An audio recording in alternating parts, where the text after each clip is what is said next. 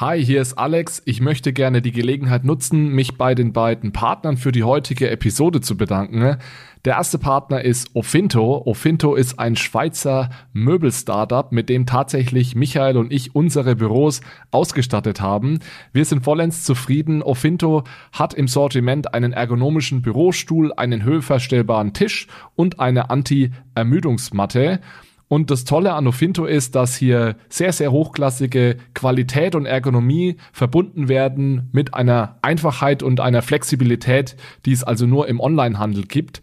Das Tolle ist, Ofinto verkauft seine Produkte direkt ohne Zwischenhändler. Dadurch sparst du bis zu 50 Prozent im Vergleich zu herkömmlichen Ausstottern und profitierst außerdem von Lieferzeiten von weniger als fünf Tagen. Also fetter Shoutout an Ofinto. Mehr Informationen findest du unter ofinto.ch oder ofinto.de oder in unseren Show Notes. Unser zweiter Partner für heute ist Relay und wie ihr wisst, ist Relay unsere Nummer eins für Bitcoin Trading. Der Grund hierfür ist, dass Relay alle wichtigen Features einer effektiven Trading Plattform vereint. Es ist sehr anfängerfreundlich, man kann ohne Registrierung Bitcoin kaufen ohne vorherige Einlage. Man kann sich einen Sparplan einrichten und das Tolle ist, die Bitcoins kommen direkt auf eure Non-Custodial Wallet. Das heißt, ihr habt die Bitcoins auch noch selbst unter Kontrolle. Wiederum ein Startup aus der Schweiz. Also die Schweiz ist heute groß am Start. Wenn du auch mit Relay Bitcoin kaufen möchtest, dann kannst du hierfür entweder dem Link in den Show Notes folgen oder du nutzt den Referral Code ROCK, R-O-C-K. Dann kannst du nämlich bei den Relay-Transaktionsgebühren 0,5% sparen und uns gleichzeitig bei Bitcoin, Fiat und Rock'n'Roll unterstützen. Herzlichen Dank nochmal an Relay und Ofinto.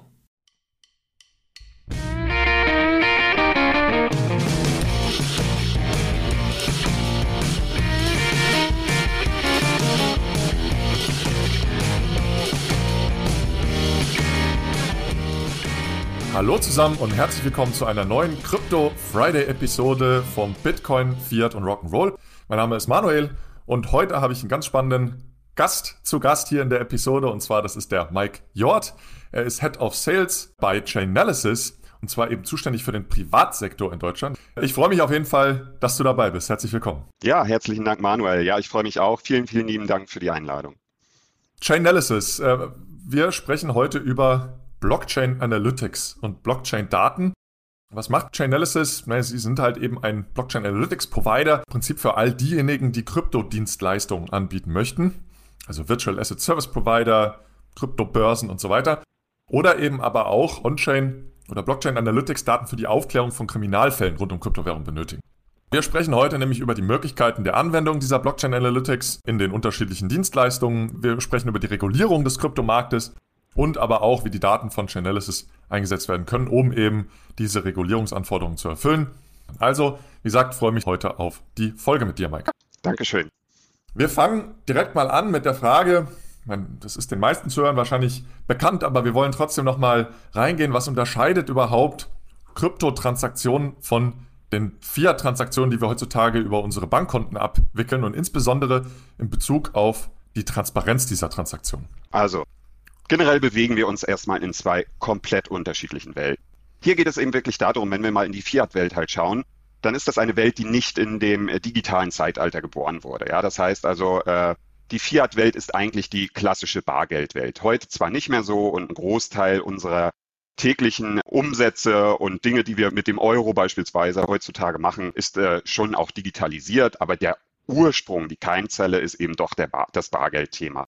Und das ist auch schon mal ein gravierender Unterschied äh, zwischen den Kryptowährungen und der Fiat-Welt. Ich habe in der Fiat-Welt immer noch die Möglichkeit, mit Bargeld als Privatperson irgendwelche Leistungen zu bezahlen, irgendwelche Transaktionen zu bezahlen, die mit Digitalisierung überhaupt nichts zu tun haben und somit auch nicht getrackt werden können. Das sieht in der Kryptowelt ganz anders aus. Das ist born in digitalization. Das ist geboren in der Cloud. Das heißt also, wir reden hier wirklich nur über einen digitalen Ansatz. Das bedeutet also auch, die dahinterstehende Technologie, wie wir alle wissen, ist das ja die Blockchain, ist schlussendlich eine öffentlich einsehbare, große verteilte Datenbank, die mir schon mal sehr viel Insights bietet. Ich kann also schon mal Transaktionen von der Urzelle eines Bitcoins beispielsweise, wenn wir uns jetzt mal auf Bitcoin spezialisieren oder einfach den Blick nur auf Bitcoin haben, von der Urzelle, dem Genesis-Block bis heute kann ich sämtliche Transaktionen nachvollziehen. Da geht nichts verloren, da kann nichts irgendwo dran vorbeigehen. Es gibt also auch keinen zweiten ich nenne es jetzt mal lapidar Bargeldkanal, der eben die Möglichkeit bietet, an dieser Visibilität vorbei zu agieren. Also die Transparenz ist dort in jedem Fall gegeben und das ist der gravierende Unterschied zu der Fiat-Welt. Da kann ich eben doch einiges eben im Bargeld-Szenario, im Cash-Szenario an visiblen, kontrollierenden Mechanismen vorbeischleusen. Ja, und du hast gerade schon erwähnt, im Bitcoin lässt sich praktisch alles bis zur allerersten Transaktion zurückverfolgen sozusagen. Es ist öffentlich einsehbar. Das ist ja auch ein großer Unterschied zu dem heutigen digitalen Wegen, wie wir Transaktionen tätigen. Also nicht nur in Bargeld, sondern eben auch über Konten. Äh, da ist das ja so, wie ich mir das vorstelle, eben nicht so einfach möglich, oder? Wie seht ihr das? Da gibt es ein, eine technologische Basis auch dahinter, die nennt sich Unspent Transaction Output Model, UTXO. Also wen es interessiert, der sollte da vielleicht mal in Wikipedia auch eintauchen. Das ist ein bisschen komplex, ähm, es ist aber so, dass eben äh, eine, ein Input einer Transaktion schlussendlich gleichzeitig auch zwingend mit dem Output einer Transaktion zusammenhängt. Ich kann also nichts mehr auseinander dividieren. Alles ist miteinander verkettet. Jeder Input und jeder Output hängt auf Basis auch der Blockchain-Technologie zwingend miteinander zusammen. Das heißt also, ich habe immer die Transparenz vom Ursprung eines Bitcoins, vom Mining eines Bitcoins mit all den danach folgenden Transaktionen. Ich habe also immer die gesamte Kette. Und das macht uns oder versetzt uns als Blockchain Analytics Provider in die Lage, sämtliche Transaktionen sowohl zurückzuverfolgen als auch zukünftig nach vorne zu verfolgen. Es geht nichts verloren. Sämtliche werthaltigen Transaktionen werden auf der Blockchain durchgeführt und sind immer visibel. Es geht eben, wie gesagt, es gibt keine Kanäle daran vorbei. Das äh, spricht ja eigentlich dagegen, dass man sagt, Bitcoin ist irgendwie anonym oder Kryptowährungen sind anonym. Äh, vielleicht lass uns da nochmal kurz drüber sprechen. Anonymität versus Pseudonymität und die Transparenz der Blockchain. Wie gehört das alles zusammen? Für viele ist es ja so, auch wenn ich jetzt irgendwas mit Bitcoin mache, dann ist das alles anonym. Das stimmt so nicht. Ja, also der Ansatz, der dort auf Basis äh, der, der Blockchains und der Kryptowährung gewählt, ist, gewählt wird, ist die Pseudonymität. Das heißt also, ich als Kunde habe entsprechend mir zugeordnete Adressen. Und äh, diese Adressen, das sind halt lange Folgen, lange Abfolgen in Bezug auf Zahlen und Buchstaben. Und das ist mein Pseudonym. Nun ist es aber so, dass natürlich auch frühzeitig erkannt wurde, dass eben auch solche Kryptowährungen eben für kriminelle Aktivitäten verwendet werden können und dementsprechend so ein Pseudonym nicht zwingend Rückschlüsse darauf, im, in einer ersten Instanz nicht zwingend Rückschlüsse darauf ziehen lässt, wer verbirgt sich denn dahinter? Wer ist denn der Kriminelle, der irgendetwas dort auslöst, was nicht im Rahmen der Gesetzmäßigkeiten oder der Regulierung stattfindet? Und dementsprechend ist es so, dass sehr früh auch Regulatoren erkannt haben, dass auch solche Transaktionen und das Trading von Kryptowährungen reguliert werden müssen und dementsprechend eben alle heutzutage involvierten Services, die eben Services rund um Kryptowährungen anbieten, KYC sind. Das heißt also im Kontext Know Your Customer genau diese Brücke bilden müssen zwischen diesem Pseudonym und der schlussendlich dahinterstehenden Person oder Institution. Das heißt, ihr nutzt praktisch die Transparenz der Blockchain aus, dass man alle äh, Transaktionen monitoren kann und auch rückverfolgen kann und kombiniert das dann letztlich mit den KYC-Daten, die gesammelt werden und somit äh, ist ja diese Anonymität eigentlich komplett aufgehoben, beziehungsweise auch in vielen Fällen diese Pseudonymität eigentlich gar nicht mehr gegeben, oder? Genau. Und da müssen wir jetzt schon ein bisschen technisch einsteigen. Was machen wir denn da eigentlich? Das heißt also, wie bringen wir denn Transparenz dort rein? Wenn wir uns rein im Pseudonymitätsansatz bewegen auf der Blockchain, wie kommt es denn dazu, dass wir sagen können, es verbirgt sich eben als Entität eine Krypto-Exchange dahinter oder es verbirgt sich irgendein Marktplatz dahinter, der mit Kryptowährungen äh, handelt, beziehungsweise auch äh, Dienstleistungen sich mit Kryptowährungen zahlen lässt. Schlussendlich ist es so, dass wir auf Basis von Blockchain Analytics in der Lage sind, entsprechende Adressen zusammenzuführen. Wir können erkennen auf, aus entsprechenden Transaktionen und dem Spending-Verhalten, welche Adressen gehören zu welcher Entität, die auf der Blockchain agiert. Das bedeutet im Umkehrschluss nicht, und das ist ein ganz wichtiger Punkt, wir erkennen nicht die einzelne individuelle Person, die sich auf der Blockchain mit einer Adresse oder schlussendlich in einer Wallet gespeicherten Adresse bewegt, sondern wir erkennen, und das ist das Ziel und die Zielstellung von Blockchain Analytics, Entitäten, also Crypto-Exchanges, Marketplaces, Gambling-Places, was auch immer dort im Krypto-Kontext unterwegs ist. Und darüber, dass wir dann die dazugehörigen Adressen clustern können, ist es halt so, dass wir erstmal die Struktur reinbringen, um überhaupt Blockchain-Daten analysieren zu können. Ansonsten hast du ganz, ganz viele pseudonyme Daten, ganz, ganz viele Adressen. Du verzettelst dich eben, wenn du selber als Privatperson oder als äh, EML-Beauftragter auf eine Blockchain guckst, äh, dann hast du wirklich Probleme zu erkennen, was gehört dann jetzt eigentlich wozu? Von wem wurde eine Transaktion ausgelöst und von wem wurde sie empfangen? Also einerseits sorgen wir dazu, dass die Blockchain-Daten aufgeräumt sind und Entitäten zugeordnet sind. Und dann sorgen wir dazu, dass wir über die entsprechende Due Diligence erkennen, das ist eine beispielsweise KYC-regulierte Krypto-Exchange. Da ist nicht zu befürchten, dass dort ein Risiko dahinter hängt.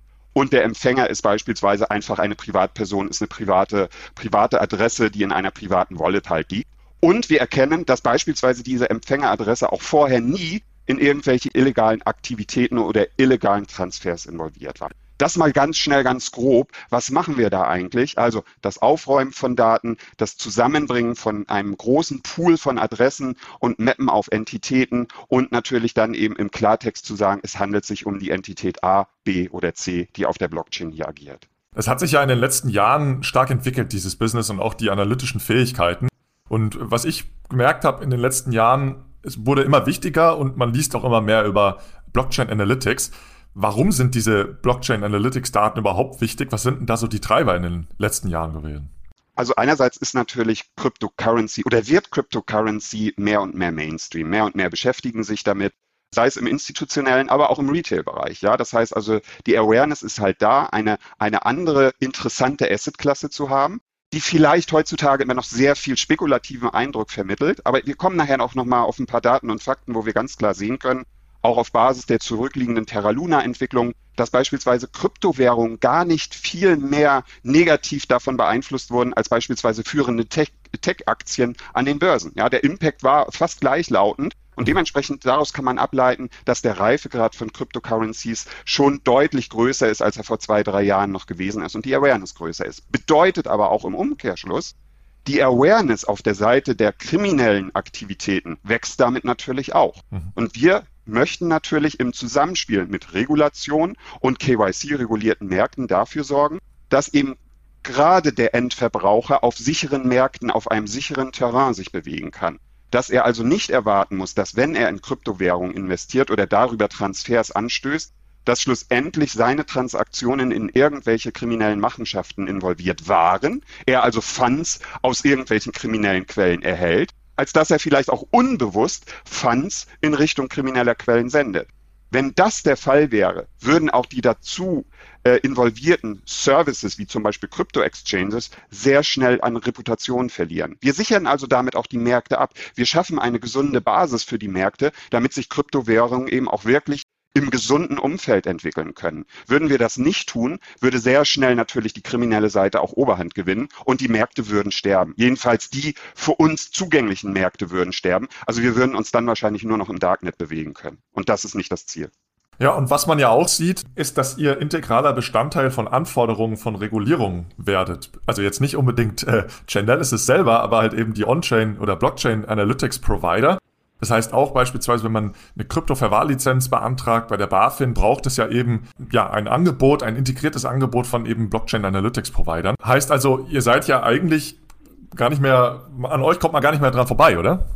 Also man würde an uns vorbeikommen, aber das ist immer so diese Fragestellung Build versus Buy. Wenn ich ganz viel Zeit habe und äh, als Institut auch vielleicht über ganz viel Geld verfüge, um selber etwas zu entwickeln, dann könnte ich natürlich auch anfangen, mir selbst solche Lösungen zu bauen. Das Problem wird sein, dass ich natürlich dann selbst bis zum Genesis-Block erstmal zurückblicken muss und die Analyse über all diese Daten erstmal nachholen muss, die bei uns schon vorhanden ist. Denn es geht ja nicht nur darum, dass wir auf Basis der auf der Blockchain verfügbaren Daten die Transparenz schaffen, wer verbirgt sich jetzt eigentlich dahinter und welches Risiko ist in dieser Transaktion involviert, sondern es geht schlussendlich auch darum, weitere Datenquellen anzuzapfen, um ein holistisches Bild zu zeichnen. Und das passiert eben nicht nur auf Basis von Blockchain-Daten.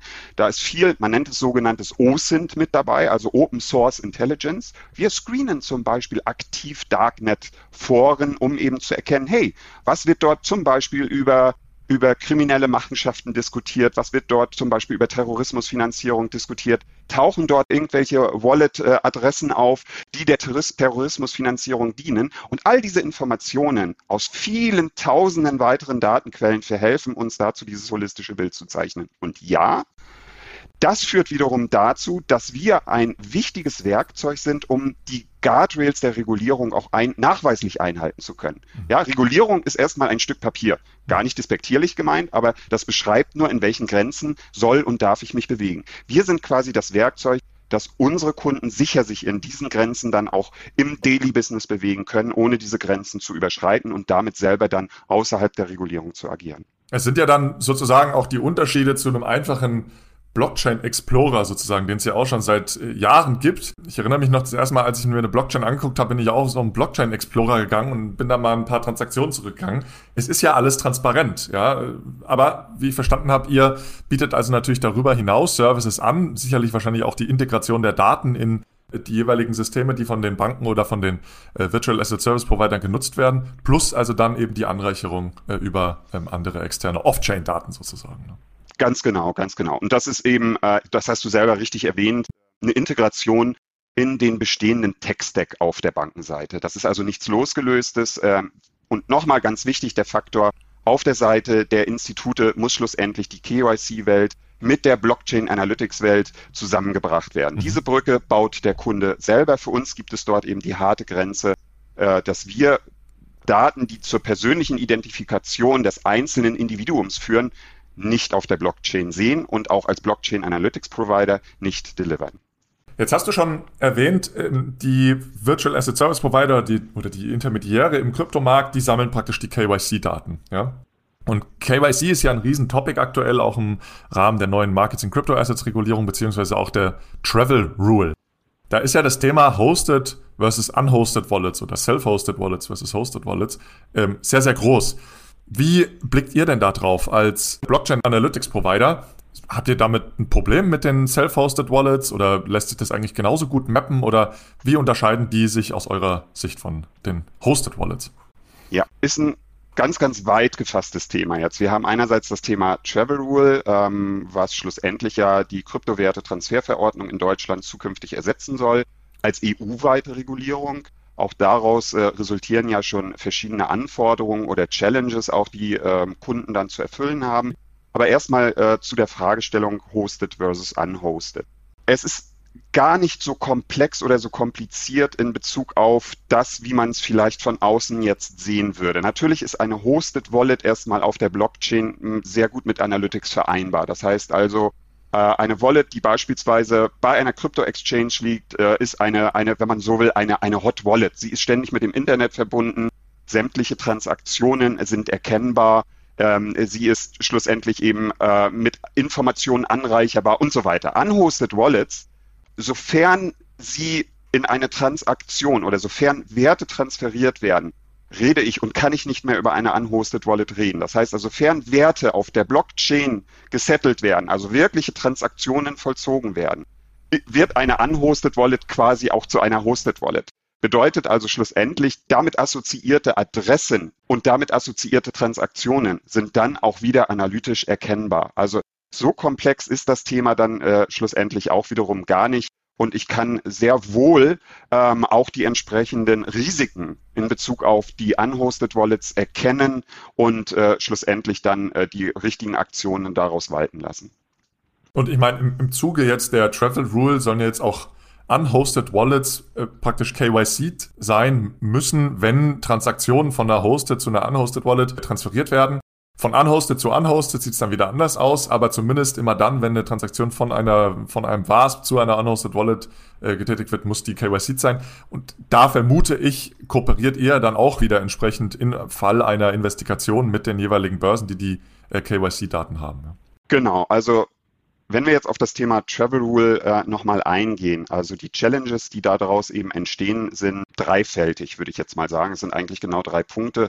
Die dort wichtig zu erwähnen sind. Das ist einerseits äh, zu erkennen, ob es sich um eine Travel Rule Transaktion handelt. Das ist schon mal ein ganz wichtiger Punkt. Je nachdem, wie schlussendlich dann die Regulierung aussehen wird, äh, wird es vielleicht entsprechende Schwell- und Grenzwerte geben im äh, Betragskontext, ab wie viel Wert ist es denn eine Travel Rule Transaktion und ich muss als äh, Intermediär, als Service schlussendlich weitere Informationen zu dieser Transaktion beifügen, wie beispielsweise den Namen, das Geburtsdatum und eine Personal ID beispielsweise, ja, um es mal, mal grob zu fassen, was das für Informationen beinhalten kann. Die Schwierigkeit, die daraus resultiert, ist aber zu erkennen, wir haben ja nicht nur den EU-regulierten Markt. Wir mhm. haben dann natürlich global anders regulierte Märkte, die entweder vielleicht gar keine Travel Rule haben oder eine andere Regulierung, die andere Beträge, äh, andere Daten erfordert, andere Schwellwerte äh, schlussendlich beinhaltet.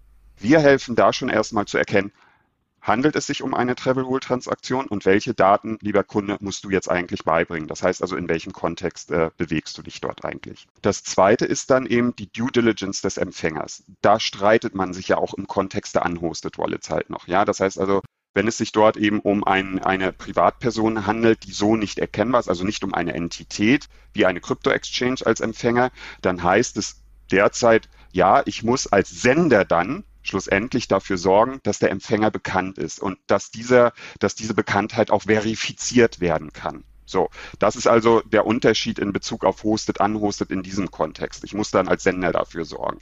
Wenn es sich dort um eine Hosted Wallet, um eine Entität handelt, dann mache ich im Endeffekt auf Basis von beispielsweise Blockchain-Daten und mit unter Zuhilfenahme von Blockchain-Daten eine Due Diligence um das Risiko dieser empfangenden Entität einschätzen zu können. Oder wenn ich Empfänger bin, muss ich durchaus auch beispielsweise, je nach Gesetzeslage, auch dafür sorgen, dass ich eine Due Diligence in Bezug auf die sendende Entität mache. Also in welches Risiko sind diese Entitäten einbezogen, äh, in welchen Märkten bewegen sich diese Entitäten, um dann im Endeffekt auf basierend auf meinem man nennt es immer so schön Risk Appetite und auf Basis der Regulierung zu entscheiden, wie muss ich diese Entität klassifizieren und kann und darf ich diese Transaktion durchführen oder nicht.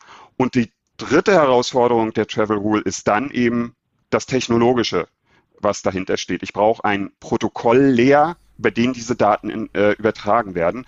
Und der ist bis heute nicht als Standard etabliert. Also das ist auch ja. nochmal eine große Schwierigkeit, dass man sich entweder eben auf einen Standard äh, vereinbart oder dass die unterschiedlichen Standards, die es vielleicht geben wird, auf jeden Fall in der Lage sind, miteinander zu interagieren.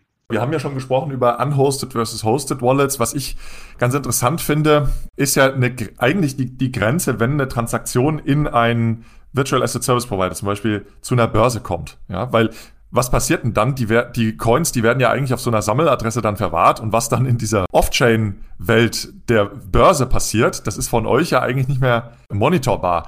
Wie geht ihr damit um? Kann man das irgendwie lösen, dieses Problem? Ähm, ich glaube, da gab es ja auch jetzt ein Beispiel mit, der, mit dem Terra-Zusammenbruch, dass diese Bitcoin-Reserve an eine Adresse versandt wurde zu Gemini, also einer Börse. Und seitdem weiß man eigentlich gar nicht genau, was mit diesen Bitcoins passiert ist. Also gibt es da eine Möglichkeit, da auch die Transparenz herzustellen oder ist das so ein bisschen so eine Blackbox?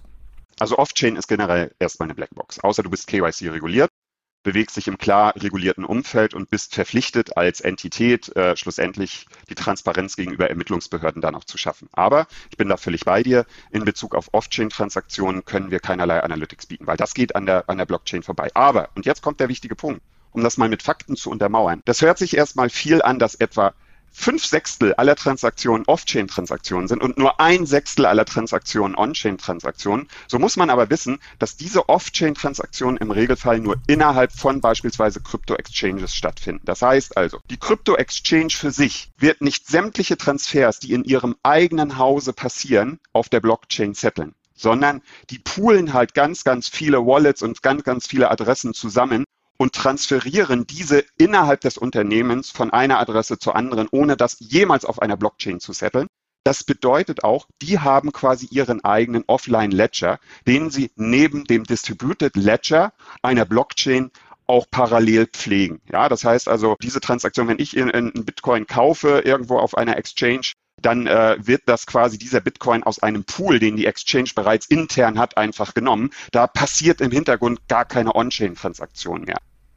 Das bedeutet aber auch, diese fünf Sechstel sind im Regelfall zu einem großen Prozentsatz überhaupt nicht in kriminelle Aktivitäten involviert. Das bedeutet schlussendlich hier resultiert auch gar kein Risiko draus. Sofern wieder irgendwelche Transfers dann eine Entität verlassen und zu einer anderen Entität gehen, also wirkliche Wertetransfers, die ein Blockchain-Settlement erfordern, äh, vollzogen werden, bewege ich mich dann schon wieder automatisch im Distributed Ledger und habe somit die Blockchain-Daten und die Transparenz und kann Analytics darüber laufen lassen und daraus äh, das entsprechende Risiko auch ableiten. Das heißt, so, solange die Crypto-Exchanges sozusagen reguliert sind und auch ja, sich äh, verpflichten, hier keine ähm, illegalen Kryptotransaktionen in ihrem Off-Chain-Ledger zu setteln, äh, kann man davon ausgehen, dass das alles sauber ist. Aber nichtsdestotrotz ist es ja dann eigentlich trotzdem intransparenter sozusagen als auch der DeFi-Space, weil das läuft ja eigentlich alles on-chain. Ja? Da gibt's ja eben keinen Off-Ledger.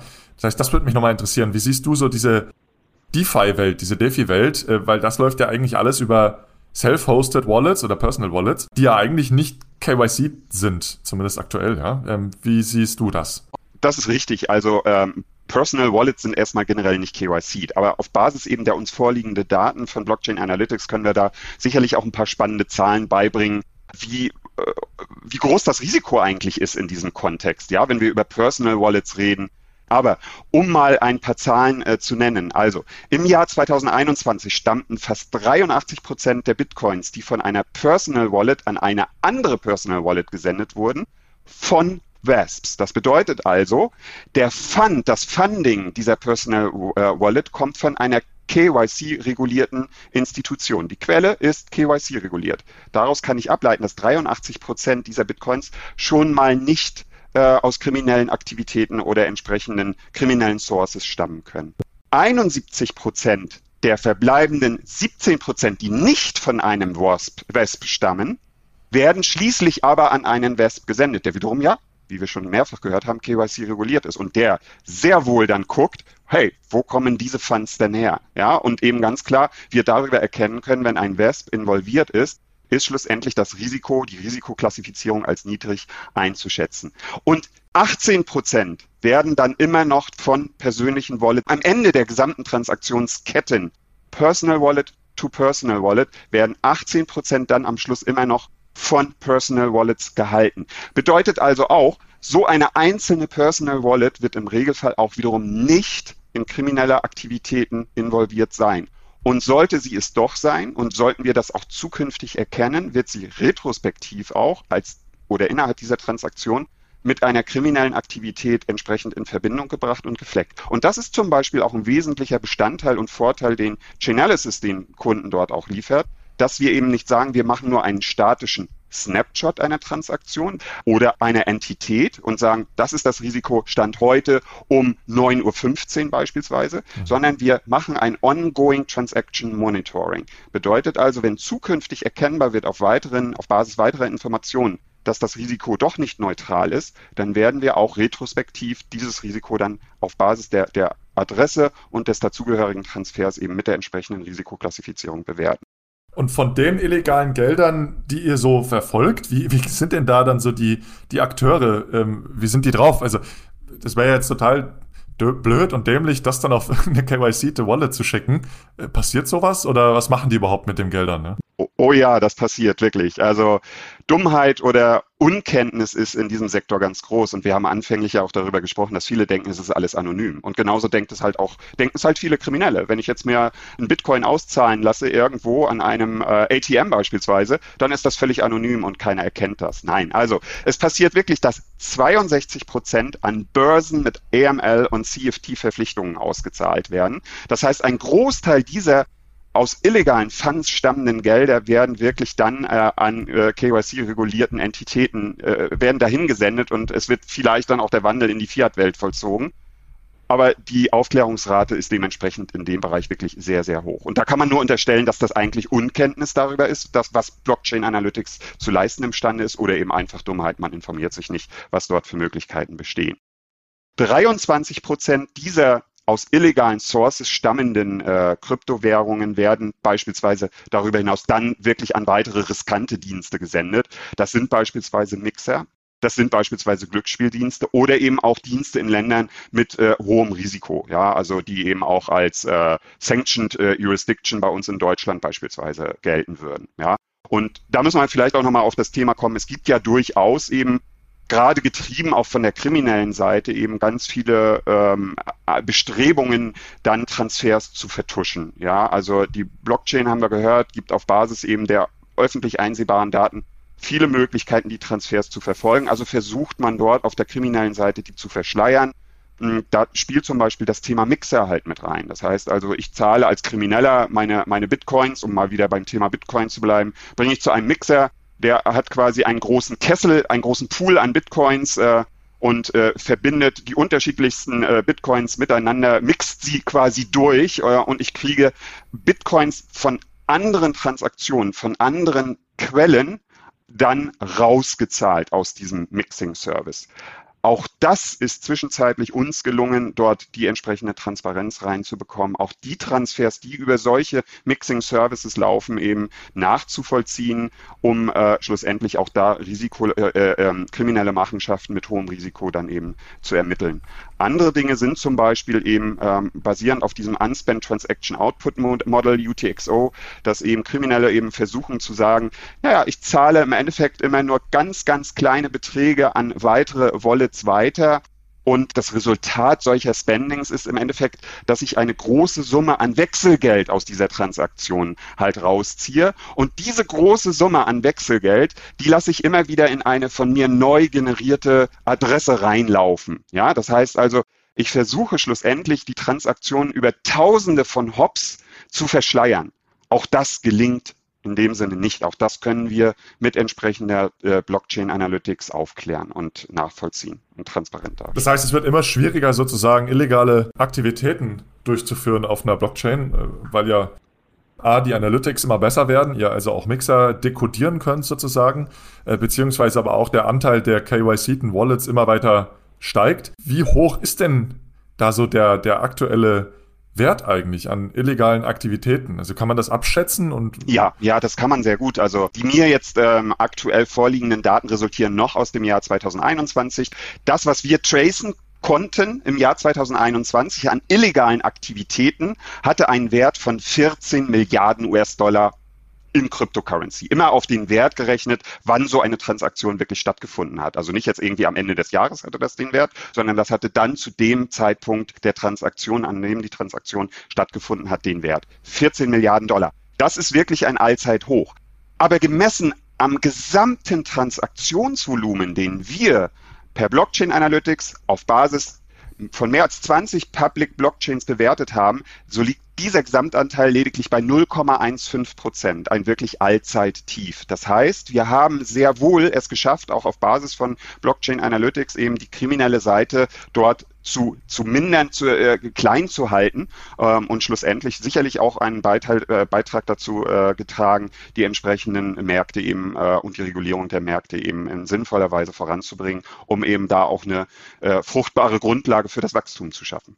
Also man kann festhalten, auf Basis der besseren Analytics-Fähigkeiten, auf Basis zunehmender KYC im Crypto-Space ähm, und äh, ja, auf Basis eines weiterhin an, abnehmenden Anteils an illegalen Transaktionen geht ihr eher davon aus, dass die Technologie sicherlich Einzug in den Mainstream äh, finden wird. Ich fand das total spannend, insbesondere weil es halt so relevant ist, eigentlich im Prinzip für alle Dienstleistungen, die wir heutzutage eben sehen, die irgendwie institutionalisiert sind oder dann auch im Mainstream angeboten werden.